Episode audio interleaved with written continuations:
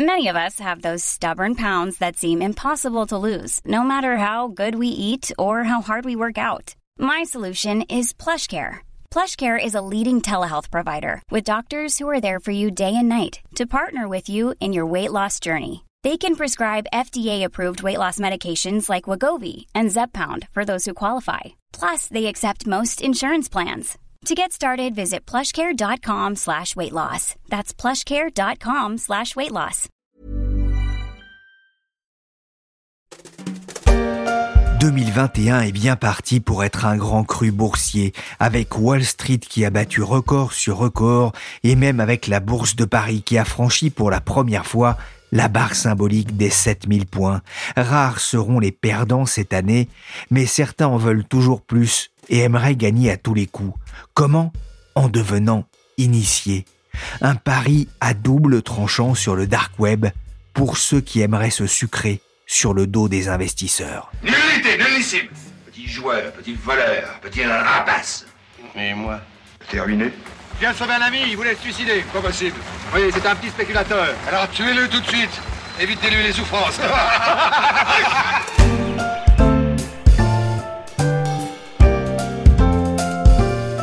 Je suis Pierrick Fay, vous écoutez la story des échos. Chaque jour, la rédaction du journal plonge dans l'actualité pour vous expliquer, vous analyser un fait, une histoire, un chiffre qui façonne l'économie. Aujourd'hui, on va s'intéresser avec Nessim Haït Kassimi au côté obscur de la bourse. Il me fait Ça te dirait d'être riche? Alors je lui dis Ouais, bien sûr. Et il me refile ce bouquin. Il me dit que dedans, il y a les résultats de tous les événements sportifs jusqu'à la fin du siècle. Tout ce que j'ai à faire, c'est de miser sur le vainqueur et je gagnerai à tous les coups. Non, je lui fais C'est quoi l'arnaque? Et il n'y a pas d'arnaque, il me dit. Seulement, faut que parles à personne. L'almanach de retour vers le futur. Qui n'a jamais eu envie de connaître les résultats sportifs à l'avance? Ou mieux, les numéros gagnants de l'euro-million dans le journal du lendemain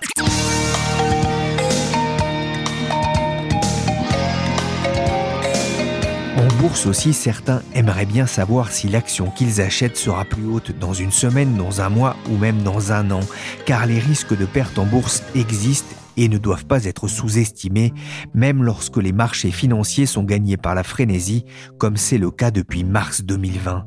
C'est la tentation du délit d'initié, une pratique presque aussi vieille que la bourse, puisque l'une des plus anciennes affaires remonterait à l'introduction en bourse de Marconi en 1912, au moment du naufrage du Titanic, naufrage qui allait montrer l'importance des télégraphes Marconi dans l'organisation des secours.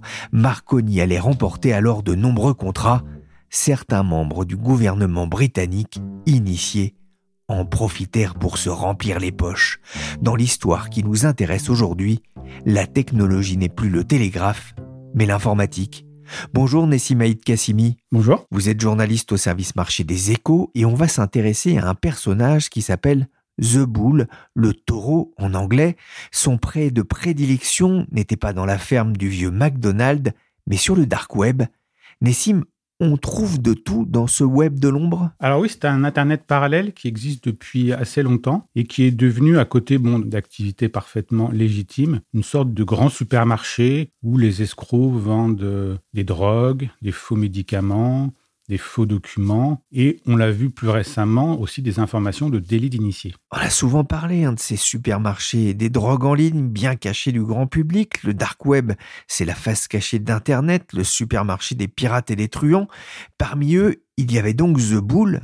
Qui est-il? Alors c'est donc un citoyen grec qui s'appelait The Bull. En fait, c'était une référence, vous savez, quand sur les marchés américains, le The Bull, c'est-à-dire le taureau, est associé à un marché haussier. Donc j'imagine qu'il voulait sous-entendre qu'avec lui, les, les, les, profits seraient en hausse si on suivait ses précieux conseils et surtout si on les lui payait. The Bull, de son vrai nom Apostolos Trovias, il a 30 ans, il est grec, il vivait à Athènes. Qu'est-ce qu'on lui reproche? Alors, il a d'abord été, selon toute probabilité, arrêté au Pérou, car la justice américaine lui reproche en fait une série de faits, à savoir des fraudes boursières. Sur différents sites du dark web, il avait commencé à vendre des informations qu'il estimait être des informations d'initiés, des informations non publiques, confidentielles et qui étaient susceptibles de générer pour ceux qui les achetaient des, des profits importants. Ça pouvait être par exemple une société qui allait faire l'objet d'un rachat. Il pouvait aussi vendre, par exemple, un petit peu à l'avance des résultats trimestriels. Donc effectivement, avec l'objectif, hein, pour ceux qui achetaient ces informations, bah, de faire des coups de bourse et de gagner euh, très rapidement euh, de l'argent. Apostolos, alors le nom signifie le messager, l'ambassadeur en grec ancien, c'est un nom prédestiné. Cet apôtre de la bourse vendait donc des infos confidentielles sur le web de l'ombre, sauf que Nessim, c'était souvent des, tuyaux pourris alors effectivement, ils sont d'ailleurs, ils sont excusés parfois auprès de ces acheteurs. Euh, on ne sait pas vraiment en fait ce qui s'est passé. La justice maintenant va devoir le déterminer. Est-ce que les informations qu'il obtenait étaient mauvaises parce que leurs sources n'étaient pas bonnes? Est-ce que c'était lui-même qui les vendait tout simplement parce qu'il voulait faire du profit et puis il avait tendance parfois un petit peu à inventer? Mais parfois, il y avait quand même des informations qui s'avéraient, en tout cas, euh, réelles, notamment sur l'obtention, en fait, de résultats trimestriels avant qu'ils ne soient rendus publics au marché. Il y a eu d'ailleurs par le passé plusieurs grandes affaires, notamment impliquant toute une série de réseaux de hackers ukrainiens qui avaient réussi à pénétrer, en fait, les systèmes des sociétés qui hébergent les communiqués de presse et après les rediffusent au marché. Ça avait une affaire d'ampleur très importante qui impliquait tout un réseau à la fois de banquiers, de traders, d'informaticiens ukrainiens. Cela s'est passé en 2016. Les hackers étaient parvenus à pirater la base de données Edgar avec une technique vieille comme le net, le hameçonnage. Ils avaient pu mettre la main sur les futurs communiqués de presse annonçant les résultats de nombreuses entreprises, un filon doré pour les traders et un jackpot pour les hackers qui auraient empoché plus de 3 millions et demi de dollars. The Bull se vantait lui de connaître à l'avance les actions qui allaient être achetées et vendues par une des principales firmes de trading de Wall Street. Il œuvrait sur Alphabet, un supermarché de la drogue et du trafic d'armes, site qui a disparu du dark web en 2017. L'enquête dira si Apostolos avait des complices à l'intérieur des sociétés et qui lui fournissaient ces informations confidentielles. Mais Nessim, je me pose quand même une question. On le disait, parmi les infos qu'il revendait, beaucoup se sont révélées fausses. Comment son arnaque a-t-elle pu durer aussi longtemps dans ces conditions? Bah, D'abord parce que les sites sur lesquels il travaillait donc du dark web sont quand même plus difficiles à déjouer par les autorités. C'est d'ailleurs des agents infiltrés du FBI et du fisc américain qui pendant assez longtemps se sont fait passer pour des acheteurs et ont justement pu gagner la confiance de cette personne pour essayer de lui extorquer un petit peu des informations et remonter jusqu'à lui. On sait combien d'argent il a, gagné avec cette arnaque? Alors, la plainte ne, le dit pas précisément, mais on peut estimer plusieurs euh, dizaines de milliers de dollars ou peut-être plus. Mais surtout, il était sur le point de faire un grand coup parce qu'il voulait créer une forme de bourse des initiés. C'est-à-dire qu'il aurait mis en relation, en fait, des informateurs qui avaient des informations donc privilégiées sur des sociétés et des acheteurs potentiels. Un peu comme une sorte de, bourse de l'ombre où justement chacun apporterait un, petit peu ses tuyaux boursiers et en face vous auriez des acheteurs potentiels avec, on pouvait l'imaginer peut-être un effet offre et demande. Oui, avec des abonnements par exemple. Voilà, euh, lui il avait des, il avait des formules sous abonnement et parfois justement il notait aussi les, les informations qu'il vendait. Par exemple, quand une société s'apprêtait à annoncer de très bons chiffres, donc avec euh, des gains boursiers potentiels parce que le marché ne l'avait pas anticipé. Il notait 10 par exemple cette information. Quand c'était simplement un, résultat boursier finalement un peu standard et pas particulièrement euh, profitable, il notait cette, information sous la moyenne. Ça coûtait cher euh, d'avoir accès à ces informations? Bah, Pas particulièrement. C'était des, abonnements mensuels allant de, de, quelques centaines de dollars. Par contre, acheter des informations sur des résultats trimestriels à l'avance coûtait plus cher, quelques milliers de dollars. On pouvait aussi penser qu'il donnait un petit peu une exclusivité en disant euh, vous les achetez certes cher, mais je ne les revendrai pas à d'autres. À mon avis, euh, c'est ce qu'il euh, vendait à, certains de ses clients. Oui, effectivement, on restait entre initiés, il ne fallait pas trop que ça sorte et qu'il y ait trop de monde au courant.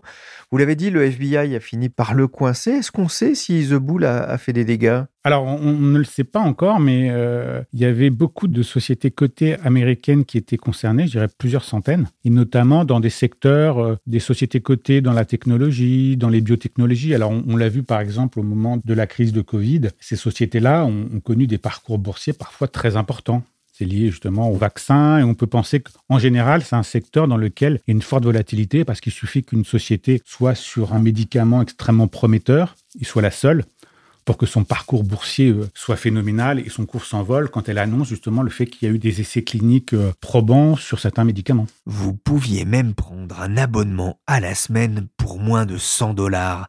Mais Nessim le disait, pour obtenir les infos les mieux notées, il fallait payer plus cher autour de 5000 dollars payables en bitcoin pour acheter par exemple les résultats trimestriels d'une entreprise cotée. Selon The Bull, une note de 10 laissait espérer un gain de 40% à court terme. Malheureusement pour lui, parmi ses faux clients se trouvaient de vrais agents infiltrés du FBI et du fisc américain. Les États-Unis ont demandé son extradition au Pérou. Il risque jusqu'à 25 ans de prison pour fraude boursière et blanchiment d'argent.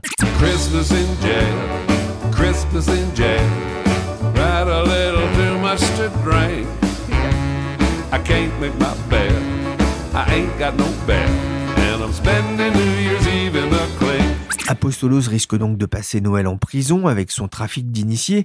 Nessim, on trouve beaucoup d'infos privilégiées sur le dark web Je dirais que c'est quand même un, petit créneau. En règle générale, c'est quand même, en termes de fraude, on va dire, il y a certains sites qui proposent aussi de louer les services de pirates informatiques. Par exemple, pour euh, aller dérober des documents, que ça peut être par exemple chez un concurrent ou ce type de service. Mais disons que le gros, quand même, des services et des biens illégaux concerne la drogue, donc toutes les drogues possibles. Avec la crise du Covid, on a vu que tout ce qui tourne autour des médicaments, des faux certificats de vaccins, des faux tests, ça commence aussi à être quelque chose de très important. Et d'ailleurs, pas nécessairement sur le dark web, hein, où maintenant, sur toutes les grandes messageries, vous avez des gens qui proposent, euh, moyennant euh, quelques centaines, voire quelques milliers d'euros, d'avoir différents types de tests, différents types de faux vaccins, par exemple. les forums de certains sites Internet grouillent aussi d'infos plus ou moins vérifiées. Hein. Il n'y a pas que le dark web, mais avec plus de chances là de se faire attraper par euh, les gendarmes de la bourse? Ouais, c'est plus facile. Et puis en plus, sur le dark web, généralement, les moyens de paiement sont dans certaines cryptos. Alors, comme le Bitcoin,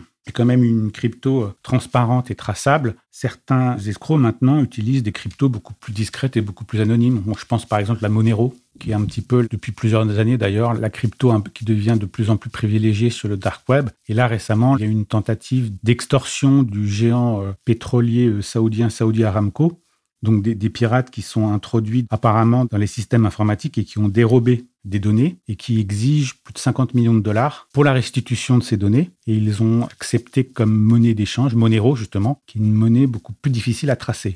Alors, tous les grands pays ont, maintenant quand même développé des systèmes et une sorte de police, entre guillemets, des cryptos qui est quand même beaucoup plus sophistiquée. Mais malgré tout, ça reste quand même un grand défi.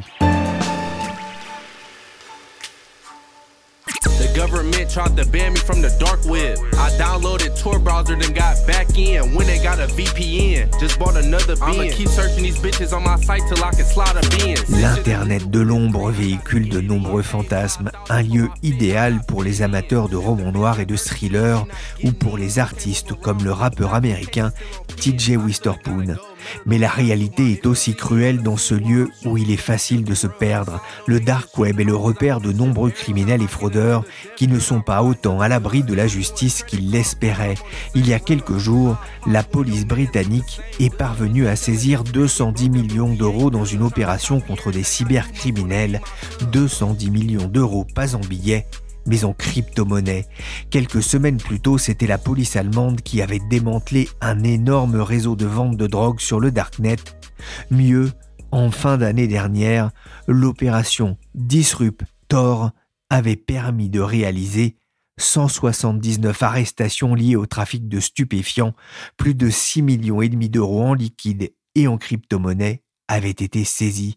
Les sommes sont énormes, importantes. Nessim, le dark web, c'est une gigantesque machine à blanchir de l'argent pour les criminels de tout poil. Oui, oui, ça l'est depuis un certain temps, mais c'est vrai que c'est quelque chose qui est quand même assez important. Alors, c'est quelques milliards de dollars par an, donc c'est beaucoup en absolu. Dans les flux des cryptos, ça reste quand même marginal. On peut estimer que les flux illégaux, c'est moins de 1%, on va dire, des volumes sur les cryptos qui sont maintenant beaucoup plus euh, axés sur l'investissement, la spéculation, enfin les autres activités. Mais c'est vrai que pour les autorités, ça reste quand même un gros point de, crispation. Et l'un des sports de prédilection de ces malandrins des temps modernes, c'est l'arnaque aux, cryptos. Hein. Selon euh, un rapport de chaîne Analysis, plus de 2 milliards et demi de dollars investis dans des cryptos se sont volatilisés l'an dernier, faisant plus de 7 millions de victimes.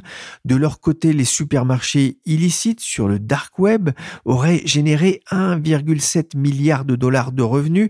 Nessim, On sait d'ailleurs qui se cache derrière euh, ces trafics On peut penser qu'il y a quand même quelques grands groupes criminels qui se sont euh, développés là-dessus qui n'opèrent stricto sensus sur le dark web. Après, vous pouvez avoir aussi des grandes mafias qui ont développé, on va dire, comme toute entreprise et comme toute multinationale, des activités euh, spécifiques pour exploiter, on va dire, ce type de créneau avec euh, justement toutes les contraintes et tous les risques que ça peut euh, apporter, mais ça peut être perçu aussi pour eux comme une forme de, diversification. Vous parliez de Monero tout à l'heure. C'est compliqué de, remonter la, trace de, ces criminels? Bah, Ils font tout pour éviter qu'on les retrouve, et je pense notamment à la, toute dernière plateforme qui s'appelle Hydra et qui est une plateforme russe. Il y a quand même une grande euh, sophistication, on va dire, des personnes qui créent ces plateformes-là. Alors, effectivement, en général, quand elles deviennent trop importantes, elles concentrent quand même une grande part de l'attention on va dire, des polices un petit peu de toute la planète. On l'a vu avec Silk Road, qui était en fait la grande plateforme qui a, je crois, fermé vers 2012 ou 2013, et donc qui était quand même dans, le collimateur des autorités.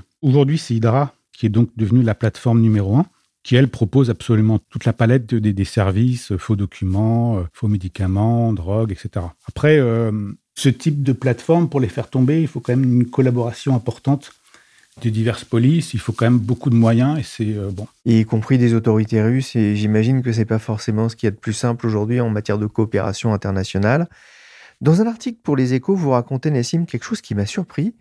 Il y a eu un effet Covid sur le commerce illicite sur Internet? Bah oui, parce qu'en fait, le, pendant la toute première période, toutes les frontières étaient fermées, donc il y a eu quand même euh, beaucoup plus de difficultés pour les groupes euh, et le trafic à faire transiter des produits. Donc euh, les prix ont pu augmenter avec peut-être même des phénomènes de pénurie. Sur le dark web, tous les vendeurs réclamaient des commandes de montant minimum. Et c'est vrai que, bon, alors petit à petit, ils ont réussi à de nouveau pouvoir approvisionner leurs clients. Et puis on a vu surtout, une, un peu comme dans les autres secteurs, une forme de restructuration et de regroupement des plateformes. Des fusacs, comme on dit euh, dans l'économie. Exactement. Les, les plus petites disparaissant et puis Peut-être qu'il y a eu d'ailleurs des, coopérations où ils ont voulu euh, mutualiser leurs moyens pour le passage des produits illicites au travers des frontières. C'est pas du tout impossible, mais c'est vrai que le rapport là de Chainalysis montrait que le secteur obéissait vraiment à des logiques qui étaient maintenant très communes à ce qu'on voit dans la high tech ou etc. ou dans, ce type de produits. Et d'ailleurs, le, un des nouveaux maintenant euh, enjeux pour eux est encore de diversifier leurs sources de distribution et de cibler notamment les réseaux comme Telegram, c'est des messageries cryptées Oui, qui sont plus sécurisés ou en tout cas plus difficiles à exploiter euh, pour les autorités et la police. Hein. Voilà, avec un système d'automatisation, c'est-à-dire que ne plus avoir entre guillemets des vendeurs en chair et en os derrière leurs ordinateurs qui répondent à des demandes, mais avoir des algorithmes. Ça leur permet de gérer une masse de clients beaucoup plus importante et ils estiment que c'est beaucoup plus dur après de remonter vers eux. Темный интернет – та часть сети, которая до сих пор остается вне закона. Именно в Даркнете зародился и действует до сих пор крупнейший в России рынок по продаже наркотиков – Hydra, la marketplace russe, capte aujourd'hui les trois quarts du marché des sites illégaux sur le dark web. Une performance en seulement six ans pour ce site qui compterait 2 millions et demi de comptes et sur lequel aurait transité l'équivalent de 3 milliards et demi de dollars en bitcoin, drogue, médicaments, faux certificats de vaccination vendus entre 11 et 44 euros, sans oublier un service de blanchiment pour transformer ces bitcoins en rouble. J'ai lu avec intérêt un article de la rubrique Cyberguerre sur le site Numérama qui expliquait la stratégie de conquête d'Hydra, qui avait notamment comme projet de faire une ICO, une levée de fonds en devises numériques pour financer son développement. Nessim, je reviens vers vous. Vous parliez de Monero et de quelques-unes des dix mille cryptos en circulation de plus en plus utilisé par les trafiquants, mais on sait que la devise reine, ça reste quand même le Bitcoin, l'utilisation du Bitcoin dans ces activités criminelles. Est-ce que c'est pas un vrai frein à la reconnaissance de cette crypto par les autorités monétaires ou, gouvernementales? En tout cas, c'est l'un des arguments qui mettent encore assez souvent en avant et c'est vrai que ça déplaît pas mal secteur qui montre que le, Bitcoin n'est plus que cela, alors que c'était effectivement totalement dominant à ses débuts et notamment euh, au moment où Silk Road euh, avait connu son apogée et puis son déclin. C'était vraiment très associé à ce type de pratique. Après, je pense que ce qui intéresse aussi beaucoup les autorités, c'est toutes les problématiques liées au blanchiment, au financement du terrorisme. On a vu là euh, récemment quelques petites affaires. Je crois que c'était en Israël et qui trouvait que je crois que c'était les, groupes du type Hamas qui avaient euh, créé des levées de fonds en crypto et donc les autorités israéliennes avaient réussi à bloquer ça. Donc effectivement, c'est aussi de, je pense que pour tout type d'activité euh, criminelle ou illégale, les cryptos sont un des moyens à la fois de diversifier leurs sources de financement et d'essayer justement de, rester sous les radars des autorités.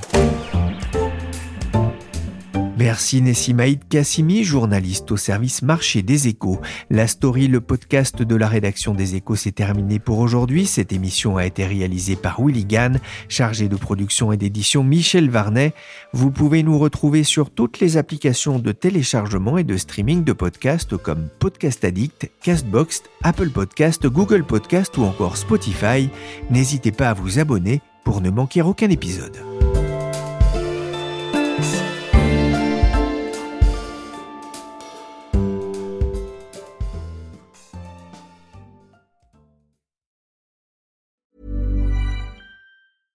Mom deserves the best, and there's no better place to shop for Mother's Day than Whole Foods Market. They're your destination for unbeatable savings, from premium gifts to show-stopping flowers and irresistible desserts. Start by saving 33% with Prime on all body care and candles. Then get a 15-stem bunch of tulips for just $9.99 each with Prime. Round out Mom's menu with festive rosé, irresistible berry chantilly cake, and more special treats. Come celebrate Mother's Day at Whole Foods Market.